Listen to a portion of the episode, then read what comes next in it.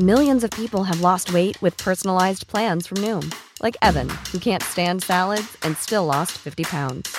Salads, generally, for most people, are the easy button, right? For me, that wasn't an option. I never really was a salad guy. That's just not who I am. But Noom worked for me. Get your personalized plan today at Noom.com. Real Noom user compensated to provide their story. In four weeks, the typical Noom user can expect to lose one to two pounds per week. Individual results may vary. ¿Qué tal? ¿Cómo le va? Buenas tardes. Estás a punto de escuchar Yo soy Javier Alatorre. las noticias con Javier Alatorre. La vamos a pasar muy bien. Comenzamos.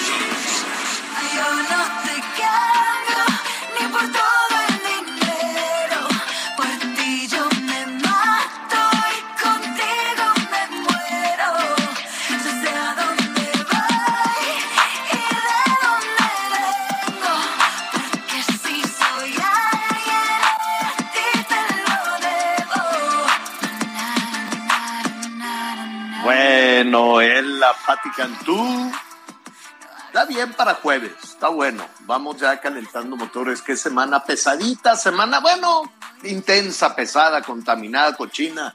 Quitaron ya la contingencia en la Ciudad de México, por eso dije pesada, contaminada, cochina, porque hoy muy temprano venía de regreso a la Ciudad de México volando y sí, sí se ve cafezón el aire.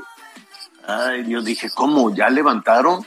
Y todas las partículas que están ahí flotando y todo esto, pero pues a- así es, la autoridad dijo que ya, que se puede respirar profundo, pero de todas formas, si no tiene mucho negocio en la calle, pues quédese con nosotros. Aquí lo vamos a acompañar en todas las actividades que esté realizando. Anita Lomelí, qué gusto saludarte, ¿cómo estás?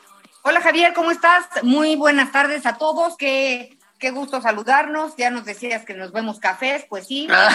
también este, un poco pesado el ambiente, pero no quiero dejar pasar la oportunidad, Sí. Javier, de recordar que hoy, entre muchas otras cosas importantes de las que hablaremos, 5 de mayo es el Día Internacional de la Partera. Mujeres que han sido fundamentales, pues en las comunidades originarias, por supuesto, Sí. son las parteras tradicionales, pero en pandemia resurgieron en muchos sentidos porque muchas clínicas pues se volvieron hospitales COVID, entonces las señoras tuvieron a sus bebés en casa. A ver, Así le es. hablaron a las parteras y muchas otras familias que tenían miedo de ir a hospitales buscaron parteras para que las asistieran pues unos días antes, meses antes. Es, es, es un tema eh, delicado porque de repente Sí. como una laguna legal, Pero les han dado- las parteras están presentes en el sector Les han dado entrenamiento, presentes. Anita, les han dado capacitación, entrenamiento, tienen este pues una suerte de certificaciones, por así decirlo, de las autoridades sanitarias, del Seguro Social y demás, porque sí son toda una referencia en muchas comunidades.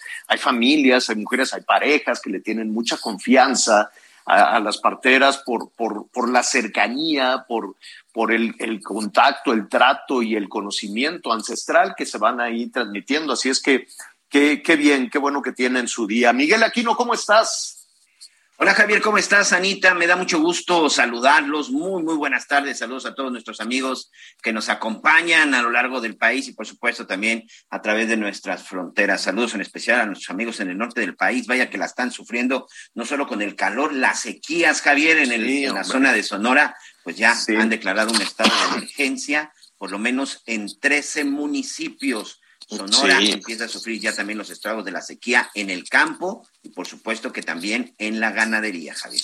Sí, Sonora, Nuevo León, Jalisco, las lluvias, pues ya mero llegan, ahí vienen, ahí vienen, pian pianito, pero la verdad es que sí es un problemón, ¿no? El tema, de, el tema del agua, el uso efic- efi- eh, eficaz, el uso eficiente del agua, sobre todo en la, en- en la ganadería, no, no es parejo, ¿no? Hay lugares donde sí se ha ah, tecnificado, donde sí se busca la tecnología para aprovechar cada gotita de agua, pero hay otros puntos en donde no, y por ahí se nos va. Eh, la verdad es que una cantidad enorme, enorme de agua. Bueno, vamos a tener muchos temas para compartir con usted. Eh, vamos a hablar precisamente de todo este tema de la batalla de Puebla el 5 de mayo. Fíjate que, que eh, esta, esta historia que ha tenido México a trompicones con el exterior ha sido este, complicadas. En un ratito más vamos a, hablar también con nuestro historiador de cabecera de, lo que significó esta batalla de Puebla el 5 de mayo, pero si lo abrimos un, un poquito, si nos vamos un poquito al contexto histórico y al contexto internacional, pues todo esto inició, esa, esa batalla y la intervención francesa, o sea, fue una batalla titánica, heroica, si usted quiere la de Puebla, pero no logró evitar. Eh, en ese momento sí hubo un triunfo que hasta la fecha se celebra, ¿no? Eh, pero al día siguiente las cosas cambiaron y los franceses avanzaron y entonces vino toda esta intervención francesa. ¿Por qué? Por un tema de deuda. Pues nuestro país, los políticos no son buenos administrando, son muy apasionados y lo que tú quieras y mandes, pero en las sumas y restas son muy malos, no les ha funcionado. Históricamente ha sido así. Entonces, pues teníamos deuda con España, deuda con Francia, deuda con Inglaterra, deuda con los Estados Unidos. Es, estamos hablando del, del siglo XIX. Y entonces ese fue el contexto. Se pusieron de acuerdo, no los Estados Unidos, al contrario, los Estados Unidos eh, a, apoyó, ayudó a México de alguna manera a salir de, de ese trance, pero así le cuento rápidamente, se pusieron de acuerdo los ingleses, los españoles y los franceses y le dijeron, oye, mándale un recadito a Juárez, que si no nos paga los 80 millones de pesos que nos debe, pues lo vamos a invadir.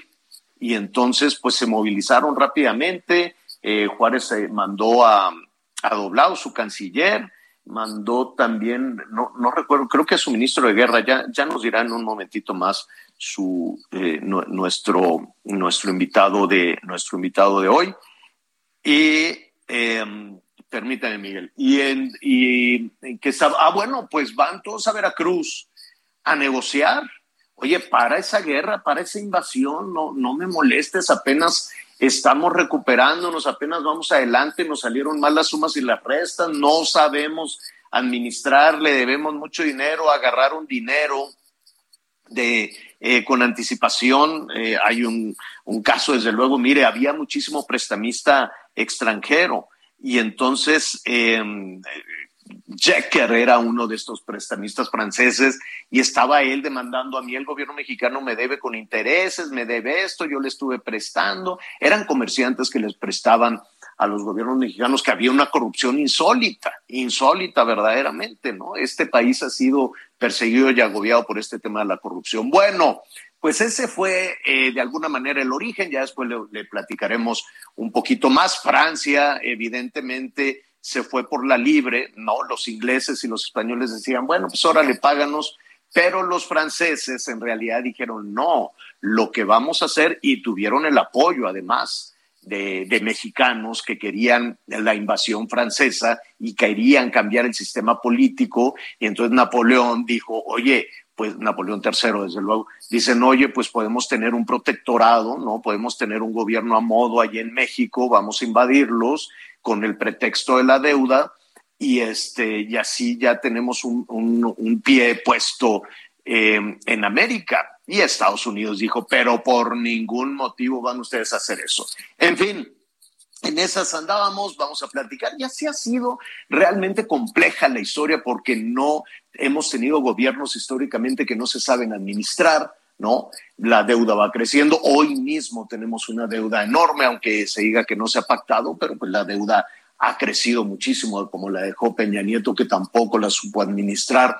En fin, el, asunto hacia afuera es complicado. Y esto es curioso porque al ratito vamos a hablar de, cómo estamos batallando con los tejanos. Greg Abbott, evidentemente, pues en los Estados Unidos están también en, campaña, están en elecciones y toman unas medidas económicas y comerciales tremendas.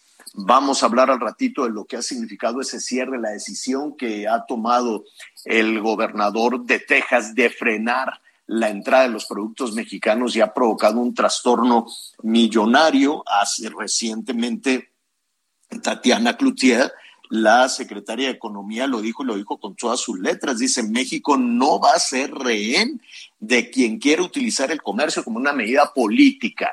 ¿A quién le envió ese mensaje? Pues a los tejanos. Y además está buscando nuevas rutas. Dice, bueno, pues si los tejanos no, no nos quieren abrir la puerta de comercio, algo pues es unilateral, ¿no cree usted? Esto lo, lo decide el gobierno de Texas, no lo decide el presidente Biden, porque además pues ahí están todos los acuerdos comerciales. Entonces, eh, sí, sí, Miguel. Y fíjate que hoy el presidente Andrés Manuel López Obrador en Puebla también le mandó su mensaje a Greg Abbott. ¿eh?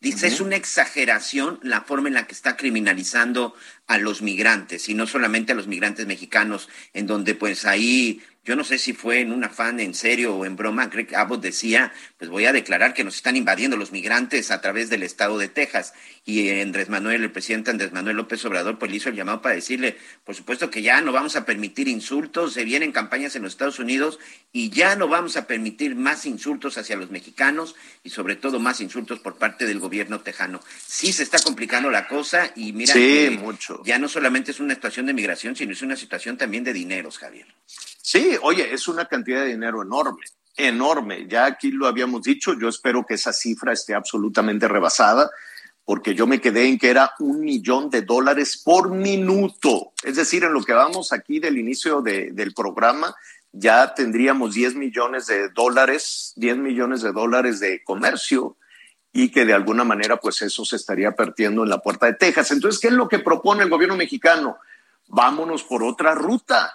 No tenemos que estar únicamente con los tejanos. Entonces están buscando una ruta por el oeste, una ruta por el Pacífico, y dice, pues en lugar de estar, digo, es mucho más práctica, desde luego, y todas las puertas y todo lo que está ya aceitado con la entrada al mercado norteamericano por, por Texas. La otra ruta es más larga, dice, pues vámonos por Mazatlán, y de ahí este, nos vamos por la costa oeste. Al ratito le digo bien la, la ruta que está pensando por Nuevo México hasta llegar a, a Canadá. Dice, pues si no quieren los tejanos, hay muchos que nos están diciendo, nosotros sí queremos allá en los Estados Unidos para este para, para entrar a ese a ese comercio. ¿Por qué no lo quiere hacer? Bueno, pues ya estaremos tratando de entender más allá de las motivaciones políticas y electorales. Yo no sé por qué para un político norteamericano le puede ser redituable cerrarle la puerta al comercio. ¿No? Es algo eh, complejo, es algo distinto, difícil, difícil de, de comprender en este momento. Pero ya estaremos platicando con algunos especialistas que nos expliquen qué está pasando. Y a propósito de Texas, saludamos a nuestros amigos, nuestros paisanos y que nos escuchan allá de diferentes nacionalidades y también de habla hispana en McAllen, el de Heraldo Radio 91.7 San Antonio, Now Media en el 1520 y en Chicago, Now Media también en el 102.9 de la FM. Qué bueno que, que nos acompañan. Aquí estamos pendientes también de sus eh, comentarios para pues poner en perspectiva esto que nos está sucediendo. Y qué curioso, ¿no? Cómo se repiten, digo, no, no hay una amenaza de invasión, no hay una amenaza de guerra como en el siglo XIX, desde luego, pero todo eso, fíjense, estos temas de deuda, estos temas comerciales, estos temas de mala administración, las cosas han cambiado desde luego, pero pues eh, no, son historias que, que se repiten, pues es que cada, cada cinco años, cada cinco o seis años, pues vamos reconfigurando de nueva cuenta, ¿no? No hay esta, sí hay políticos diplomáticos de carrera, pero pues cada administración llega alguien nuevo y ahora tú te vas a encargar. Oye, pero pues yo no sé de eso, no importa, pero pues como, como hay que premiar este, la cercanía, pues eso es, eh, es donde tienen que aprender a marchas, a marchas forzadas. Y para cuando aprenden, para cuando Tatiana Cloutier, que tiene toda la voluntad de aprender, este, lo logra, pues ya se acabó el gobierno. Entonces ya llega otro que hay que enseñarle de nuevo, tiene que aprender Oye, de nuevo y es la misma historia. Sí. Ay, a mí también el que me urge que se vaya, y no hablando de nuestro territorio, es el gobernador de Texas, Greg, Greg Abbott. Abbott. Sí, Estábamos de veras, qué de persona prisión. tan insoportable para nuestro país. Si son los camiones, son, o sea, él sí puede hacer una inspección exhaustiva de nuestros camiones y nosotros no nos podemos poner nuestros moños para inspeccionar los de él, en donde y ver que no vengan armas, por ejemplo, ¿no? Ya, Son. ¿verdad? E- Es, a veces la ley del embudo y, y siento que a veces en México nos falta, ¿qué palabra utilizaré? Eh, nos falta como Mira, fuerza, es complejo, son relaciones, o- son, Pero- eso que están pensando, como Te- para decir, ok, si tú te vas a poner así de estrictos, vámonos a poner estrictos todos. Los que van de aquí para allá, ok, vamos a revisar que no vayan migrantes. Muy bien. Sí, pero en el camino- Ahora, de los que vienen de Estados Unidos para México, vamos a revisar que no me metas armas. O cosas Así. Javier, porque Pues de sí. repente siento como que somos tan diplomáticos cuando No, este no. señor. Greg ha sido una persona muy, muy eh, difícil. Pero a los trompones, a los trompones nada, Anita, sí se tiene que encontrar evidentemente una posición eh, firme, una posición de firmeza, como lo está diciendo Tatiana Cloutier, pero también es cierto que se tienen que solucionar muchas cosas en el camino, porque no es a trampones decir, ah, vámonos, a, ay, te mando mucho a la, ya sabes dónde, y al cabo ni te quería. No, bueno, la economía tejana es enorme. La economía de California solita y la economía de Texas solita son como economías nacionales. Entonces sí hay que buscar cómo, cómo sí. Es cierto que no se pueden permitir insolencias ni cosas por el estilo, pero hay que tener gente talentosa, talentosísima que sepa cómo hacerlo, porque si no, así acabamos entonces a, los trompones y al cabo ya no te quiero y yo me voy a hacer amigo de Bolivia, yo me voy a hacer amigo de Cuba y a mí no me importa y yo me junto con los pobres. Yo no entiendo esta gira. Sí, digo, está bien, hay que ser solidarios con Centroamérica, con Cuba, pero pues de la relación compleja, dificilísima con, con los tejanos o con los norteamericanos, a una relación que no te deja nada con Cuba, pues francamente hay que, hay que tener ese talento, saber tejer muy bien, ¿no? ¿Qué, qué estás esperando de acercarte, además de la solidaridad y, y de ir a apapachar a, a, a los este, desvalidos? Pero pues son unas economías eh, pues que históricamente no ha pasado nada. Con Cuba no ha pasado nada en 60 años. Lo único que ha pasado es más pobreza, únicamente. Entonces, y no hay ningún... A ver, Estados eh, Cuba le compra más comida y tiene muchísimo más comercio con los Estados Unidos o con España que con cualquier otro país del mundo. Entonces, esto del bloqueo no lo entiendo porque los alimentos que se distribuyen y todo allí en la isla son, vienen de los Estados Unidos. El comercio que tiene México con Cuba, que está por allá en el décimo lugar, es como del 4%. La verdad es que toda la cosa comercial a los cubanos no les importa, les importa la España, que les deja mucho dinero, inversiones, euros, ¿no? Por los hoteles y esto, y con Estados Unidos porque Estados Unidos le deja dólares, le deja comida. Muchos de los alimentos que compra Cuba va y se los compra a los Estados Unidos, no a México. Con México es más un tema así de, de, de, de político, de mira, pues aquí estamos en bloque todos y, y que se acabe, que se acabe el bloqueo. Yo digo, pues sí, que se acabe el bloqueo, me parece muy bien. Obama ya lo había intentado y la gran mayoría del comercio de las compras, de las ventas que puede hacer Cuba o que recibe Cuba, vienen de los mismos Estados Unidos. Entonces, pues es un, es un asunto complicado que ya estaremos ahí retomando la gira también. Oiga, a ver, ¿qué está pasando con la línea 12 del metro? Qué escandalazo que primero este, se pidió a esta empresa extranjera, es una empresa noruega, oye, ven a hacer una auditoría hace un año, este, y, y sí, bueno, allí estaba el colegio de ingenieros, ¿te acuerdas que se enojaron también con el colegio de ingenieros? Porque en la primera auditoría que hicieron los ingenieros mexicanos dijeron, pues está comprometida toda la, toda la, toda la línea y además está mal hecha, y les dieron un zape y dijeron, no, ustedes no, que vengan los de Noruega. Y estos que, pues los tenemos aquí trabajando para Pemex, los conocemos desde hace mucho, son muy serios, son muy buenos, que ellos investiguen. Y se tardaron, bueno, la de Dios es Cristo. Entonces, este, se tardaron mucho, luego dieron un reporte, un noruego que estaba así callado, que veía para abajo, y luego pues ahí viene otro, ahí viene otro, y finalmente el tercer reporte, el gobierno de la Ciudad de México dijo, no, es mentira, es falso, no me gusta. Oye, pero tú, tú lo contrataste, tú les pagaste, sí, pero no me gustaron los resultados. Siento que por ahí va Carlos Navarro, nuestro compañero reportero del Heraldo, el Heraldo Radio, tiene más de esta historia. Carlos, ¿cómo estás?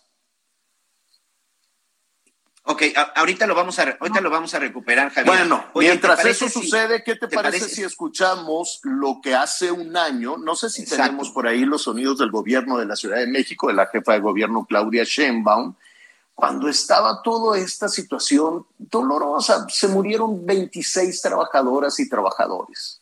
26 personas que eran el sostén de su familia, pero independientemente del sostén de su familia, integrantes de una familia que usan el transporte público y que, y que se les vino encima esa tragedia. Tragedia también a personas que quedaron lesionadas, algunas incapacitadas de por vida para volver a trabajar. ¿Qué dijo en ese momento de la investigación la jefa de gobierno? Vamos a escuchar.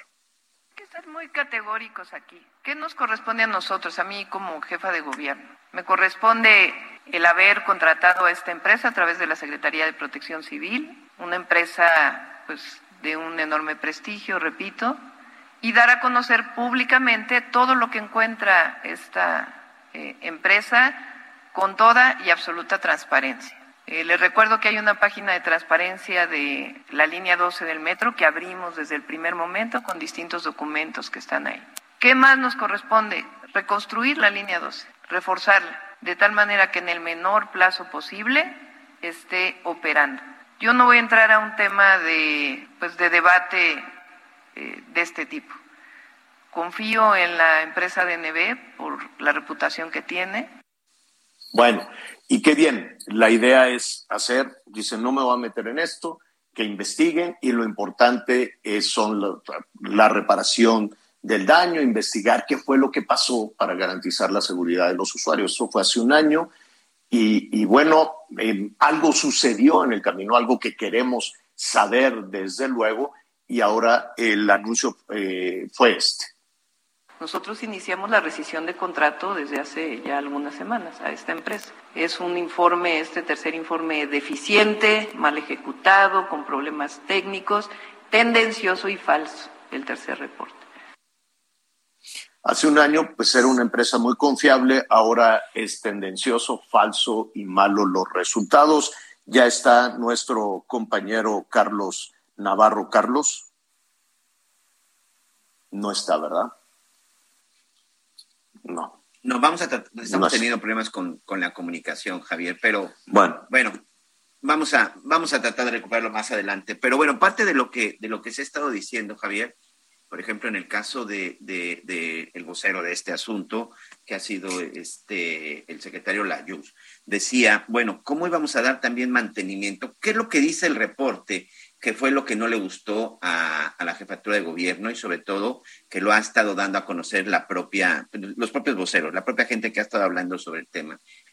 Estuvo mal construido desde la administración de Marcelo Ebrard, durante la administración de Miguel Ángel Mancera no se repararon esas fallas de origen, esas fallas desde la construcción y no se le dio el mantenimiento correcto, eso dice el reporte, y que durante la administración de Claudia Sheinbaum y bueno y de la señora Serranía, pues tampoco se había dado eh, se había dado vista de estas fallas y tampoco se había dado el mantenimiento correcto, es decir, las tres administraciones de alguna forma estaban involucradas en las fallas y en las tres eh, eh, y las tres administraciones estaban Eso- eso quién lo- Eso es eso que quién dice lo el dice. informe, y eso es lo que precisamente pues no fue de muy del agrado en la jefatura de gobierno de la Ciudad de México. a, a ver, nada más para, para evitar eh, confusiones, Miguel. El informe que, que ahora pues está rechazando el gobierno de la Ciudad de México. Y no solo eso, sino que pues, eh, en una cancelación del, del contrato, eso significaría que tampoco lo van a pagar. Eso, Es esto que nos estás diciendo es lo que viene en ese informe o es lo que encontró Mexicanos contra la corrupción y la impunidad. Es lo que viene en ese informe, esas son las causas finales, que es así como se, se, se da a conocer este informe de los noruegos, en donde se señala la responsabilidad de cada una de las administraciones.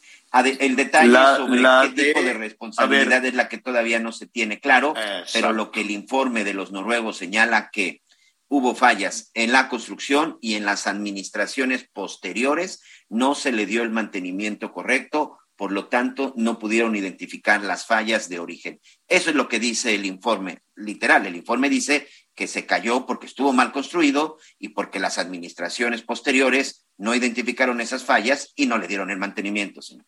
tres administraciones, Marcelo Ebrard, Miguel Ángel Mancera y Claudia Sheinbaum, ¿no? ¿Así es? Correcto, señor. Las tres administraciones, las últimas tres administraciones involucradas desde la, desde la construcción hasta la caída de la línea 12. Eh, eh, desde luego que el gobierno de la Ciudad de México dice falso. Eso es falso, eso es mentira, sí se le dio el mantenimiento. Bueno, por lo pronto, antes, no sé si tenemos este, posibilidad antes de la pausa. Eso es lo que dice el informe y lo que acaba de decir. Podemos repetir el sonido de lo que dijo al respecto hace unas horas o desde ayer esta, um, Claudia Sheinbaum. Nosotros iniciamos la rescisión de contrato desde hace ya algunas semanas a esta empresa. Es un informe, este tercer informe, deficiente, mal ejecutado, con problemas técnicos, tendencioso y falso, el tercer reporte. Bueno, tendencioso, falso, deficiente, mal ejecutado, no me gustó, no lo vamos a pagar. Y regresamos entonces. Conéctate con Javier a través de Twitter, arroba javier-alatorre. Sigue con nosotros. Volvemos con más noticias. Antes que los demás. Todavía hay más información. Continuamos. En Soriana, en los días rendidores, aprovecha 25% de descuento en todos los jamones de pierna y en todos los quesos manchego, Gouda y Chihuahua a granel. Sí, 25% de descuento. Soriana, la de todos los mexicanos. Solo 5 de mayo, aplican restricciones. Válido en Hiper y Super. Las noticias en resumen. El presidente nacional de la Coparmex, José Medina Mora, prevé que la inflación en México se sitúe en 6% para finales de 2022.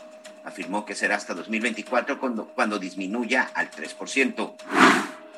Una riña registrada en el reclusorio Oriente dejó una persona muerta y otra herida. La pelea se originó cuando reclusos presuntamente intentaron robar objetos de otro dormitorio, informó la Secretaría de Seguridad Ciudadana de la Ciudad de México. La Comisión Ambiental de la Megalópolis informó que para este jueves se suspende en el Valle de México la contingencia ambiental. Hoy se prevén condiciones adversas y alta radiación. Hoy el dólar se compra en 19 pesos con 94 centavos y se vende en 20 pesos con 41 centavos. Gracias, Miguel. Bueno, vamos a, vamos a continuar. Fíjense que en este, en este tema del, del acuerdo para contener la, la carestía, ¿no? Para tratar de contener la inflación. Ayer hablamos muy extenso de todo lo que sucedió ahí en, en, en, Palacio Nacional. Hay todavía pues algunos asuntos nebulosos, sobre todo son 24 productos. Y en, en la cadena, desde que ese producto, cuando son este, productos agrícolas o productos procesados, pues eh, no sé, por ejemplo, la Bimbo dice, no, pues yo no le voy a subir al, al pan de caja y así lo vamos a dejar, pero en la Bimbo, que tiene una capacidad enorme porque tiene un, un, enorme número de productos, ¿no? Y hay algunos otros productores más pequeños que dicen, bueno, ¿y yo cómo le voy a hacer para sumarme y para cumplir con, con ese pacto? Que evidentemente a las familias que están sufriendo mucho porque nada de 7% ni de 7.4%, los precios han subido muchísimo muchísimo más de ese 7%. Claro que nos dicen, no, es que es el promedio de los productos en la, cadena, en la canasta, etcétera, etcétera. Pero todos sabemos, todos sabemos que los precios se han disparado de una manera terrible.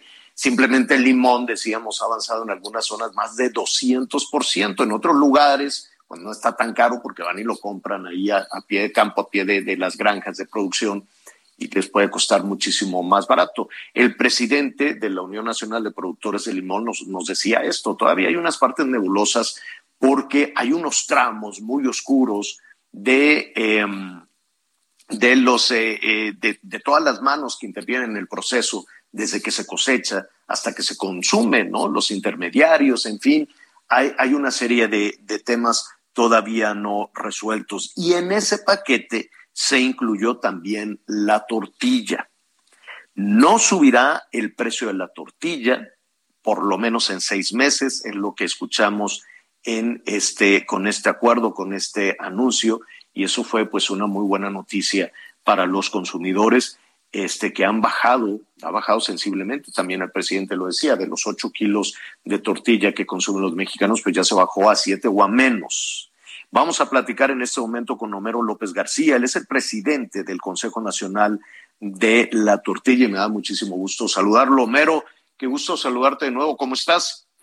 Eh, bueno, buenos días, eh, Javier. Como siempre es un gusto saludarte y a ti a tu auditorio Adelante, buenas tardes. Gracias. Oye, la tortilla entonces se anunció ayer en esta canasta, entre los 24 artículos de esta canasta. ¿Qué, qué- primero, ¿qué opinión tienen los productores de tortilla? Eh, ¿Estuvieron de acuerdo en esto? ¿Cómo se pusieron de acuerdo para que se incluyera la tortilla en esa canasta? Eh, pues es una sorpresa porque yo no sé con quién haya platicado el señor presidente de la República, que no fue con la industria. Es un es algo muy terrible porque está pasando por por encima de los intereses económicos de un sector muy fuerte, que es el sector más fuerte en toda la República. Eh, es triste porque veíamos que su política de campaña fue apoyar a las clases más necesitadas y vemos que ha sido una mentira, ¿no? Y al menos en este tema, y lo expreso con mucho respeto, porque hoy está apoyando pues a los empresarios, ¿no? ¿Quiénes salen ganando aquí, aquí, Javier? Ni siquiera el consumidor. ¿Por qué, por qué no ganaría, por qué no ganaría Homero el consumidor si, si, si se pone un, un tope a los incrementos? Una, hay una mentira muy grande porque están anunciando que, que el precio de la tortilla se va a mantener o, o no va a subir. Pero, pero yo quisiera preguntar al señor presidente con quién negoció, porque no negoció con la industria. Lo que yo presumo, porque ha sido como medias verdades, medias mentiras, yo presumo que se reunió con el Consejo Coordinador Empresarial, que así lo hizo, presumo que se reunió con, con la ANTAT, la Asociación Nacional de Tiendas de Autoservicios Departamentales, presumo que ahora que sí está en la canasta básica las harinas y nos sacó a la tortilla, imagínome que se reunió con los, con los propietarios de los, gente muy rica en México, y uno de sus principales asesores es dueño de una harinera y lo sabemos. Yo sí creo que este lo van a, este, este, este proyecto, este programa lo van a lanzar en las tiendas de autoservicios, porque ningún, en la industria tradicional, en las tortillerías de, de la, de la colonia, de, de- de la ciudad, nunca hubo un, un tema de, de, este, de, de estrategia, de... Pero qué, pero qué va a pasar, Homero, si llega una persona, un consumidor, un trabajador, una trabajadora a comprar las tortillas y le dicen, pues ya no cuesta 15, ahora cuesta 18 o en algunos lugares está hasta 20 pesos. Eh, y si le dicen, oiga, pero ayer anunciaron que ya no va a subir en seis meses, ¿qué van a hacer? Fíjate que eso precisamente lo platicaba en un, en un programa de radio hace rato, que es un verdadero engaño a la población, porque realmente no están diciendo cómo va a ser el proyecto, el programa, y eso precisamente discutíamos, que sin lugar a dudas este mensaje para toda la población es, donde tú vayas a comprar tortillas, el precio va a ser o más bajo o no se va a incrementar. Y eso es un verdadero engaño de nuevo a la población. ¿Por qué? Porque eso no es cierto, no hay ningún pacto de la industria tradicional con, con, con, el, con, la- con el gobierno, eso, eso no es cierto. Y lo único que van a hacer es lo que hizo en su momento el presidente Felipe Calderón, una persecución, porque más al ratito, conociendo al Procurador Federal del Consumidor, que ahorita ocupa de mucha publicidad, de decir, quien no entre, quien no respete el pacto, por favor denúncielos. Y vas a ver la serie de denuncias y los cierres de negocios como ha habido. Entonces es una verdadero, un verdadero engaño a la gente. Es fácil que hubieran dicho, a ver, me reuní, me reuní con los empresarios, la ANTAD. Entonces todas las, los autoservicios que vendan tortilla van a dejar el mismo precio, le van a bajar o no le van a incrementar. Eso sería preciso. Sin embargo, están anunciando tortilla de maíz. Hace unos días, en reunión con la- lo de la norma 187, yo les dije que el Consejo Nacional de la Tortilla no está de acuerdo en esas en esa norma. ¿Y La por qué? tortilla- Pero ¿por qué no están? A ver, va- vamos a va- vamos a poner una situación hipotética para entender un poquito más lo que nos estás este, comentando, Homero. Si les si los hubiesen convocado, estamos platicando con Homero López García, presidente del Consejo Nacional de la Industria de la Tortilla. Si los hubieran convocado a esta reunión, si los hubieran eh, invitado al, al, al anuncio, eh, ¿cómo, ¿cómo harían ¿O qué, qué, qué tendría que suceder para que la tortilla no suba su precio al consumidor? pues una, hacerse el compromiso de que ni el maíz, ni la harina, ni los insumos, gas, eh, gasolinas, eh, refacciones, hubiéramos hecho un pacto toda la cadena productiva y, y- y estabilizar el precio y desde luego con esto no tienes tú problema para mantenerte en el precio de la tortilla. Eso ha sido lo más adecuado. O sea, yo te voy a evitar que te suban todos los insumos y los energéticos y tú te vas a hacer el compromiso de no subir. Claro, eso es lo más ético que debió haber sido este Javier y eso no sucedió. Es decir, el precio de la tortilla pues dependerá de, ahora sí que de la tonelada de maíz, dependerá de los combustibles, del gas, de si llegan las piezas para las maquinarias, en fin, de una cadena muy larga que no está contenida en ese paquete de 24. Así es, en la tortillería tradicional no no va a suceder eso, porque no y digo, al menos que quieras obligarlo y pues lo vas a obligar a que cierre el negocio, pues, fuentes de empleos y demás. Nosotros directa e indirectamente proporcionamos 3.5 millones de, de, de trabajos. Entonces, Es lo que te iba a preguntar, ¿qué pasaría si les cae la Profeco a una tortillería? ¿En qué parte del país el precio de la tortilla es más caro hoy? En Sonora, sigue siendo en Sonora, porque la tonelada de, de maíz está llegando, pasando los 9 mil pesos. Sigue siendo al día de hoy Sonora con 27, 28 pesos al día de hoy. 28 pesos y el, el precio más bajo. La Ciudad de México, como siempre, todavía tenemos, la Ciudad de México fluctúa ahorita entre 20 y 22 pesos, pero todavía hay unos poquitos negocios, poquitos, en 18 y 19 pesos al día de hoy. 9 mil pesos la tonelada de maíz. Eh, Sí, en Sonora y la que viene ahorita de Sinaloa, este, está saliendo más o menos sucio, así de campo, 7.600, pero más la limpieza, más el cribado, más el, en- el encostalado, más el flete, sí te va a venir más o menos ese precio y ya está saliendo. Y eso, pues, ¿cómo va a contener el, el expendedor, el, el, la- el último tramo para el consumidor a que no suban los precios? ¿Cómo le van a hacer? Es, es- es decir, hay una instrucción, no sé si es, eh, la, la instrucción es obligatoria, esa, esa es la duda, Eh, sobre todo cuando llegue el consumidor y te diga, óyeme, ¿cómo que a 22, 24, no? Si ya dijeron que no va a subir nada. Qué, qué gran confusión. Y la otra cosa es, ¿qué pasa si les cae la Profeco? No Bueno. sé si puede, no sé si tiene esas atribuciones, no sé si es un mandato. Todavía hay unas partes ahí nebulosas en todo esto. ¿O es buena Sí, voluntad? Es por eso que nos tiene confuso. A lo mejor si nos hubiera hablado y hubiéramos buscado la forma de apalancarnos, si tú me dices, oye Homero, ¿cómo le hacemos? Yo le busco cómo hacerle, pero esto no sucedió. Hizo a la industria a un lado. Al final de cuentas hemos visto que en esta administración, como en muchas, pues hay compromisos muy fuertes políticos, económicos, que, que hicieron que no nos llamaran.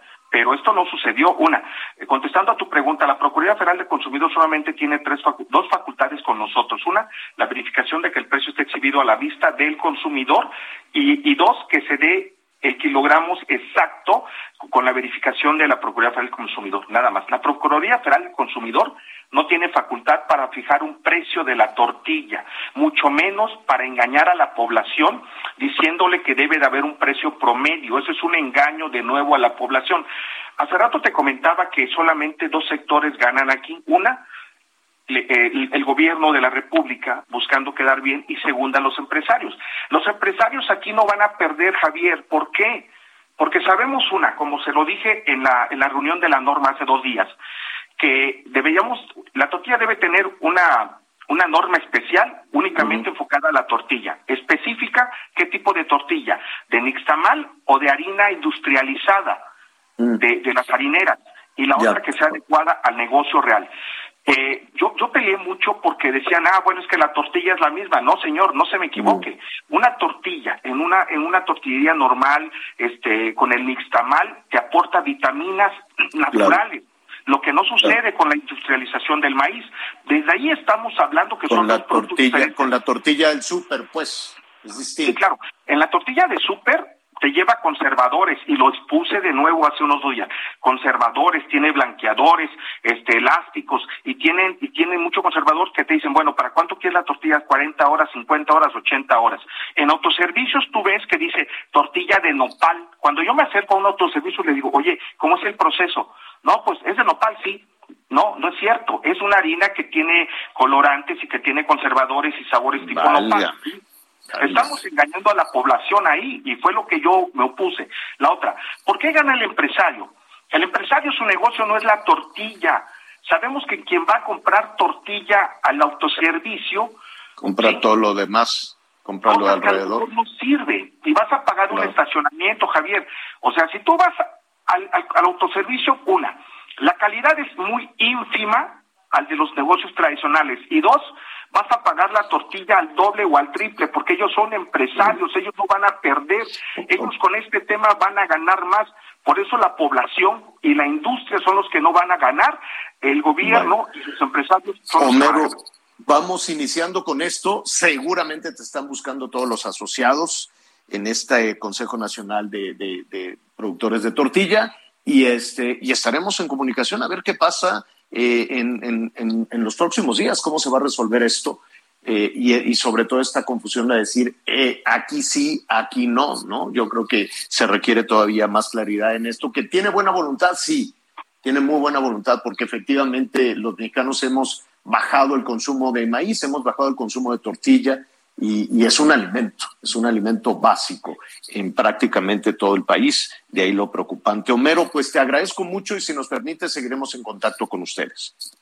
Te agradezco mucho. Más tarde voy a enviar una, una carta a la Secretaría de Economía para saber la postura real. ¿Y qué le, de- qué le adelántanos un poquito, qué les vas a decir? Lo mismo que ya con- platicamos aquí. Lo- lo- sí, yo le quiero pedir el punto de vista de la señorita secretaria a Tatiana Cloutier y Héctor Guerrero Herrera sobre su punto de vista en este tema, donde no fuimos convocados, donde visiblemente hay un engaño a la Y- población. Estaremos pendientes de esa comunicación. Homero, muchísimas gracias. Te agradezco mucho. Muy buenas tardes a ti y a tu auditorio. Mm, Gracias, muchas gracias. Bueno, pues en Sonora está la tortilla más cara. Ay, cómo están pasando cosas en Sonora entre la inseguridad, los problemas, la tonelada de maíz a nueve mil, la tortilla 24, 25, de acuerdo a lo que nos dice Homero, y a eso súmenle las altas, altísimas temperaturas que ya comienzan a registrarse. No son las más altas, créanme, no son todavía las más altas. La gente puede salir a, a trabajar, el campo a producir, como siempre en Sonora, como siempre. Pero si no hay agua, por más este, buena voluntad que se tenga, pues empiezan los problemas y ya eh, empiezan a encenderse las luces de alerta en diferentes partes. Gerardo Moreno es nuestro compañero corresponsal allá en Hermosillo. ¿Cómo estás, Gerardo? Qué gusto saludarte. Hola, ¿qué tal, Javier? Es un gusto saludarlos también a todos ahí en el auditorio. Y efectivamente, como bien comentas, la situación acá en Sonora se está poniendo un poco ya difícil, ya que son 13 los municipios del estado que ya se encuentran en una situación de sequía severa, donde pues lamentablemente no han existido las lluvias suficientes para mantener las principales actividades agropecuarias y además hay otros seis municipios que ya se encuentran también en situación moder- moderada y pues el pronóstico de precipitaciones para el estado pues eh, no se ve favorable y la situación se está poniendo grave aquí en el estado, Javier. Sí, me lo puedo imaginar y eso que todavía no empiezan las, las temperaturas más altas, las temperaturas más complicadas, ¿no? Así es, precisamente hasta el mes de julio y agosto es cuando el termómetro alcanza los máximos aquí en el estado de Sonora, donde incluso pues llegamos a sentir los 50 grados, eh, los 50 grados de temperatura de calor en las, en las sobre todo en la, en las horas más eh, graves, las horas pico que es de 11 de la mañana hasta las 3 de la tarde. Entonces todavía estamos esperando que aumente todavía más. Pues estaremos ahí pendientes, mucho cuidado y desde luego pues la, el apelar al sentido común, ¿no? La, la hidratación, la radiación solar, este, todo aquello que, vaya, en esta zona del país lo sabemos, lo sabemos muy bien, cómo seguir avanzando con las altas eh, temperaturas, pero pues el problema sin agua, eh, por mucha buena voluntad que se tenga, pues no se puede avanzar. Así es que estaremos ahí muy, muy pendientes de las decisiones que se tomen en la CONAGUA, en el gobierno federal y en el gobierno del estado. Gracias, Gerardo. Bueno, gracias. Gracias, ándale, hasta luego, buenos, buenos, eh, buenos días. Oiga, eh, sí, buenos días allá en, eh, en la, en, en eh, Sonora con este tema de, de los horarios. Rápidamente, eh, vamos a Puebla muy rápido, le vamos a adelantar un poquito porque este sigue eh, pues muy, muy, muy candente este tema de, de esta jovencita Devani, qué tragedia, la verdad, y qué eh, esfuerzo lo que está haciendo su padre, sobre todo, que sigue empujando y empujando, por más que le digan, se cayó accidental y luego se pegó, y luego, no, pure, divagando muchísimo, este, en Nuevo León, perdón, estaba yo en Puebla, Sí, en, Nuevo León, en- sí. en Nuevo León, divagando muchísimo con todo, con todo este tema, y siguen encontrando evidencias de que las cosas son, pueden ser, podrían ser distintas, ¿no, Miguel? Sí, y sobre todo también habla de la de lo que ya se exhibió, de lo que ya se cansó aquí de explicar don, don Mario Escobar, el papá de Devani, de que fue una investigación mala, deficiente y hasta negligente, Javier. Bueno, resulta que hoy a las 7 de la mañana aproximadamente, los vecinos de unos departamentos en condominio ubicados en la ciudad de Monterrey, en la colonia Constitución, dieron aviso a las autoridades porque en una de las jardineras encontraron una credencial a nombre de Devani, una credencial, por cierto, del Sindicato Nacional de Trabajadores de la Educación. Estoy viendo aquí la credencial, una credencial que fue expedida en el mes de abril del 2021 y que, bueno, eh, tenía vigencia hasta agosto. Tiene la foto de Devani, vienen ahí sus apellidos, e insisto, es una credencial del Sindicato Nacional de Trabajadores de la Educación.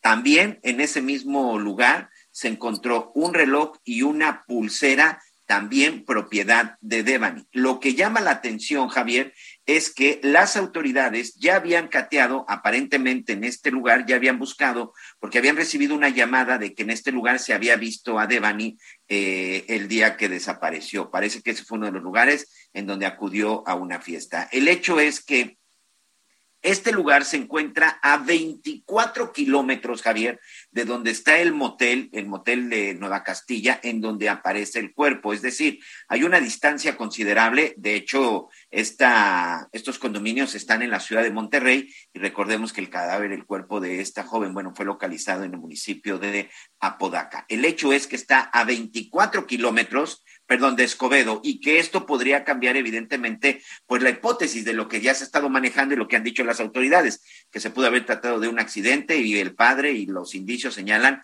que pudo tratarse de un feminicidio. Aquí la gran pregunta es, ¿cómo llegó el reloj, la pulsera y la identificación de Devani a esta jardinera que se encuentra a 24 kilómetros del lugar en donde fue localizado el cuerpo, bueno, pues ahora sí tiene todavía más trabajo las autoridades y esto no lo encontraron los peritos, lo encontraron los vecinos, Javier.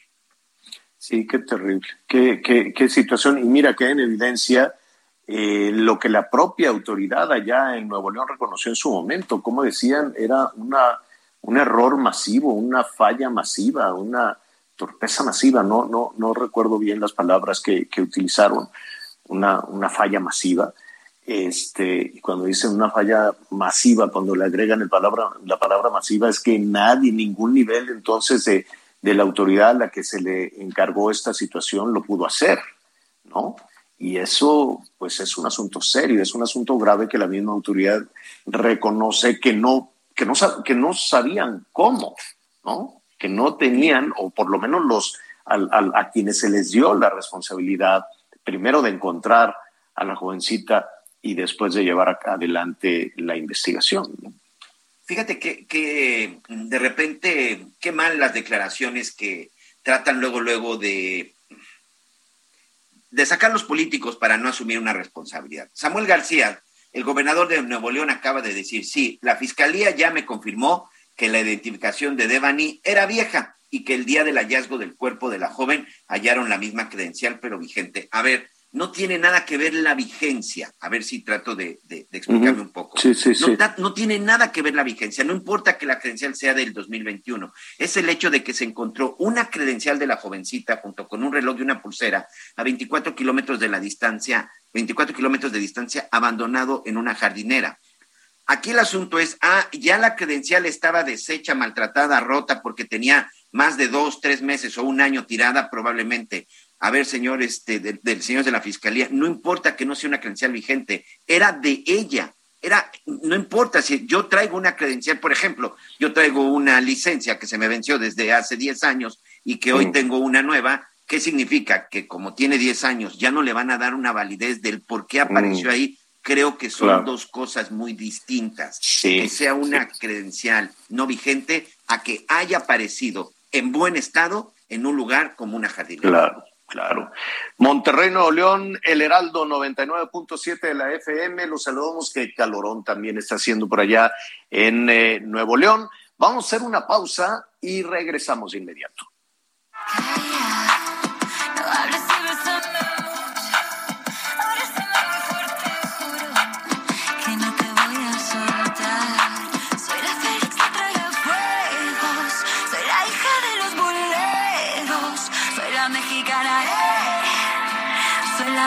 La mexicana. Ay, yo no te cambio ni por todo el dinero. Por ti yo me mato y contigo me muero.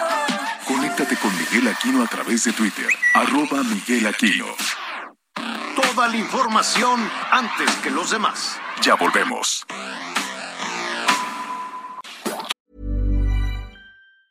When you're ready to pop the question, the last thing you want to do is second guess the ring. At Bluenile.com, you can design a one of a kind ring with the ease and convenience of shopping online. Choose your diamond and setting. When you find the one, you'll get it delivered right to your door. Go to Bluenile.com and use promo code LISTEN to get $50 off your purchase of $500 or more. That's code LISTEN at Bluenile.com for $50 off your purchase. Bluenile.com code LISTEN. Todavía hay más información. Continuamos.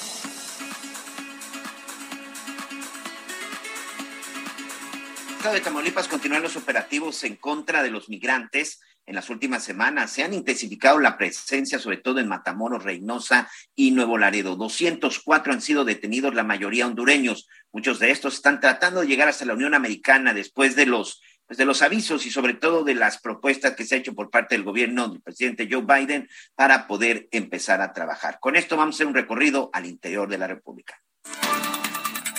Desde hace una semana está activo un incendio forestal en el municipio de Zaguaripa, Sonora, el cual ya ha consumido más de 4.670 hectáreas, siendo el más grande de este año, pues el siniestro de Álamo cerró con 4.000 hectáreas afectadas. Para combatir este nuevo incendio, están trabajando 200 personas en diferentes brigadas integradas por elementos del ejército, CONAFOR, Guardia Nacional y Protección Civil. Al momento apenas va un 55% de control. Ante esto, el ejército mexicano ya activó el plan de emergencias DN3C para estar atentos en caso de que el incendio llegue a afectar a las poblaciones cercanas, informó desde Sonora Gerardo Moreno.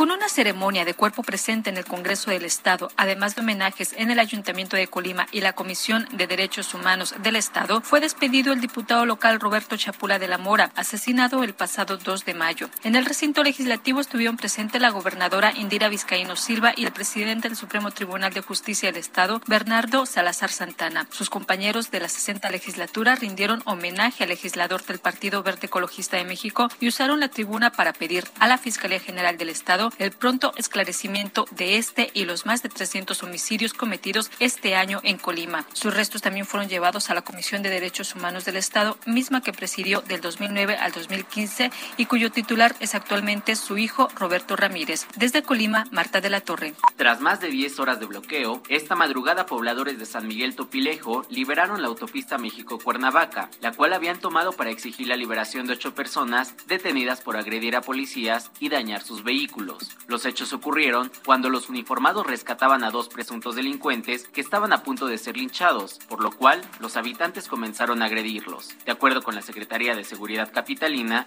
seis policías resultaron con lesiones, informó Ángel Villegas.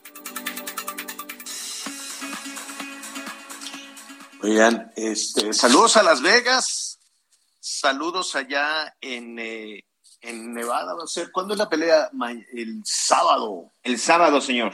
el sábado es la pelea del Canelo. Ah, qué ganas tengo yo de ir a una pelea del Canelo. Denme chance un día, qué bárbaro, ¿no? Imagínate ahí. Oye, ¿hay que ir de smoking a las peleas del Canelo o así estilo gringo No, de shorts y No, la verdad es que no. Creo que esa, creo que esa época en donde ir a una pelea de campeonato del mundo a todo lujo, creo que ha pasado. Ah, qué Este, mal. Yo, yo no he ido a ninguna pelea del Canelo ni mucho menos a Las Vegas, pero la verdad es que, pues no, a gusto, ¿eh? La verdad es que vas de jeans o ¿De no, jeans? no necesitas ir ya de, ¿No de pipa guante, se terminaron esas épocas. Pues estaría bien ir elegante. Digo, no de smoking, ¿no? Pero pues sí, este, pues sí elegante. De por sí el boleto va a estar carísimo. Oye, ya que estábamos hace rato en Sonora, este, con tanta calamidad que tienen, pero también tienen cosas muy buenas. ¿Sabes qué tienen mucho? Eh, eh, artistas. Artistas tienen eh, muchos y muy buenos históricamente. ¿Qué quieres? Desde la Silvia Pinal hasta todos los cantantes de regional, actores, actrices, conductores. Este, qué bueno, eso me da mucho gusto. Y precisamente el, este, el Karim León va a cantar el himno, que lo ensaye muy bien para que luego no le digan, no le digan de cosas. Este, este cantante, no, pues sí, ¿por qué será que no se lo aprenden? Dan por hecho que se lo saben y, y yo, si a mí me dijeran, oye, no quieres ir a cantar el himno, yo diría, sí, como no, y estaría ensaya y ensaya y ensaya para que no se me olvide. Algo pasa con nuestros cantantes que son muy pocos los, los que lo pueden cantar completito. ¿Qué pasará? Yo creo que se ponen nerviosos, ¿no? De repente ante el escenario, la responsabilidad de estar interpretando eh, pues digo que no es una canción cualquiera, estar interpretando el himno nacional, me parece que yo creo que se ponen, yo creo que se ponen nerviosos, si no es para menos. Oye, ya que estamos en este tema de himnos, recordemos que el Canelo Álvarez va a pelear por el campeonato de peso un ruso. semicompleto. Es, es la segunda vez que pelea en esta, en esta división contra Bivol, que es eh, un campeón ruso. Dicen que es muy bueno, la verdad es que nunca lo he visto pelear, vamos a ver qué tal. Pero como es ruso y la pelea es en Las Vegas, Estados Unidos, no se va a interpretar el himno de Rusia y no se va a portar la bandera de Rusia, señor. Bueno, pues allá está. Es, eh, es, un tema que ha sucedido muchísimo en el tema, en el asunto del deporte con la, con la cuestión de la guerra. Oiga, al inicio del programa estábamos hablando, saludos a nuestros amigos que nos sintonizan allá, allá en Texas. Qué complicado, qué difícil ha sido este tema con Greg Abbott, el, el gobernador este, tejano, ya el presidente López Obrador Ayer, si no me equivoco, le dijo, oiga, gobernador, bájele dos rayitas. Y le dedicó una de los Tigres del Norte, por cierto. Este, ¿por, ¿por qué le dijo eso? Eh, no, no es un capricho de Greg, de Greg eh, Abbott, el, el, gobernador de Texas, tomar una serie de decisiones de decir, mira, pues voy a, a bloquear todo el paso, o voy a bloquear o voy a entorpecer la relación comercial con México, pues es una pérdida también enorme para los tejanos, ¿no?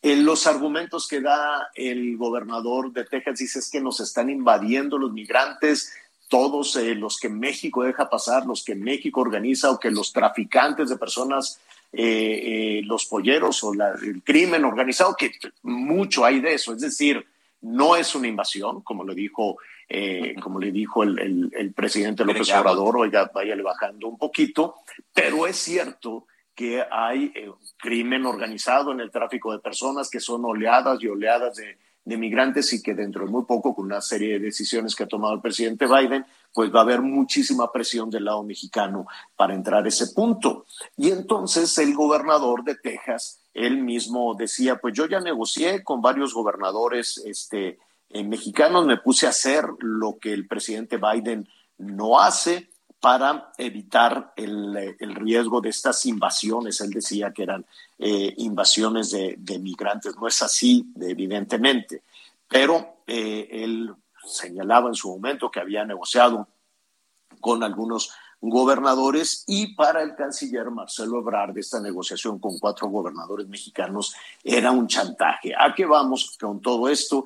Que la relación con... Eh, vaya, por lo pronto con este gigante que es Texas, sí está complicada. ¿Por qué? Es una cuestión política, es una cuestión electoral, es una cuestión interna. Quien sabe de este tema es Javier Peña Dueñas, presidente de la Comisión de Transporte de la Confederación de Cámaras Industriales de la CONCAMIN, a quien me da muchísimo gusto saludar para ver los efectos de este conflicto. ¿Cómo estás, Javier? Qué gusto saludarte. Muy buenas tardes. Gracias, este, gracias Javier por el por el espacio. Este, me debo saludarlos, Javier y Miguel. Creo que es un tema bien importante. Este, y Felipe de Javier Peña, tus órdenes. Gracias, gracias. Eh, dime algo. En principio, e independientemente de las cuestiones de carácter electoral o de carácter político, que es toda una discusión, ¿qué efecto ha tenido para la parte eh, mexicana o para el comercio bilateral esta decisión tomada por Texas? Eh, qué buena pregunta. Creo que si, si, separamos lo político de lo realmente operativo, pues estamos hablando de que eh, son más de 18 mil camiones los que transitan diario México-Texas. El 70% del comercio entre México y Estados Unidos eh, vía camión ingresa por, eh, por Texas y de regreso el 67% del comercio viene de Texas hacia México. Este, entonces se dice fácil, pero es el principal socio de manera individual eh, de México a nivel de la frontera, a nivel de, de economía, este, Texas, este, y es por donde pasa la mayor parte de la, de la carga. Recordemos que en nuestro país, eh, pues el tema de la movilización terrestre es, es muy importante, el 73% es vía terrestre y dentro de ello el 56% es vía de autotransporte. Entonces, eh, pues es un, esos 27 puntos fronterizos, eh, pues son eh, básicos, diríamos, a nivel de logística, a nivel de infraestructura, a nivel de supervisiones, aduanas, seguridad, este, etcétera, entre el comercio Estados Unidos-México y específicamente entre el comercio Texas-México, ¿no? Le podemos dar, para, para darle una dimensión eh, a este conflicto, podemos ya ponerle cifras a lo que se ha registrado. Primero, a una relación sana, ¿no? ¿Qué significa? En, eh, comercialmente y en millones de dólares y en beneficio, el tener una relación sana sin los distractores políticos y los distractores electorales, y qué es lo que ha significado en esa, en esa relación, en ese momento, quiero suponer que hay pérdidas. Sí, este, este, ese, si le ponemos números, estamos hablando de que de acuerdo al cierre de 2021, pues tenemos más de 661 mil millones de dólares entre comercio eh, México, eh, Unidos. Este, y específicamente lo que te comentaba, 661 mil millones de dólares. Este, y dentro de esto, este, pues tienes eh, todo el tema del intercambio comercial de perecederos, tienes dentro de todo esto el intercambio comercial, eh, digo, hablo de, de frutas, hortalizas, eh, eh, el, el, en el caso nuestro, en Concamín, que estamos las 123 cámaras eh, industriales, industria confederada, somos más de un millón doscientas mil empresas, y pues está el tema de los principales productos que se exportan, llámese el tequila, llámese la cerveza, este, dentro del CNA, pues toda la parte que conoces muy bien, el aguacate, el limón, eh, Entonces aquí tienes dos temas. Uno es la mercancía que por las demoras, por el tema de en este tiempo que se llegaron a tener hasta 20 horas de, de retraso, pues las pérdidas, eh, por un lado, de del producto que se ha hecho a perder, las condiciones inhumanas de los de los operadores, el negocio de cualquier gente que tenga un, un vehículo de carga, un autotransporte, es rodar, no es estar parado.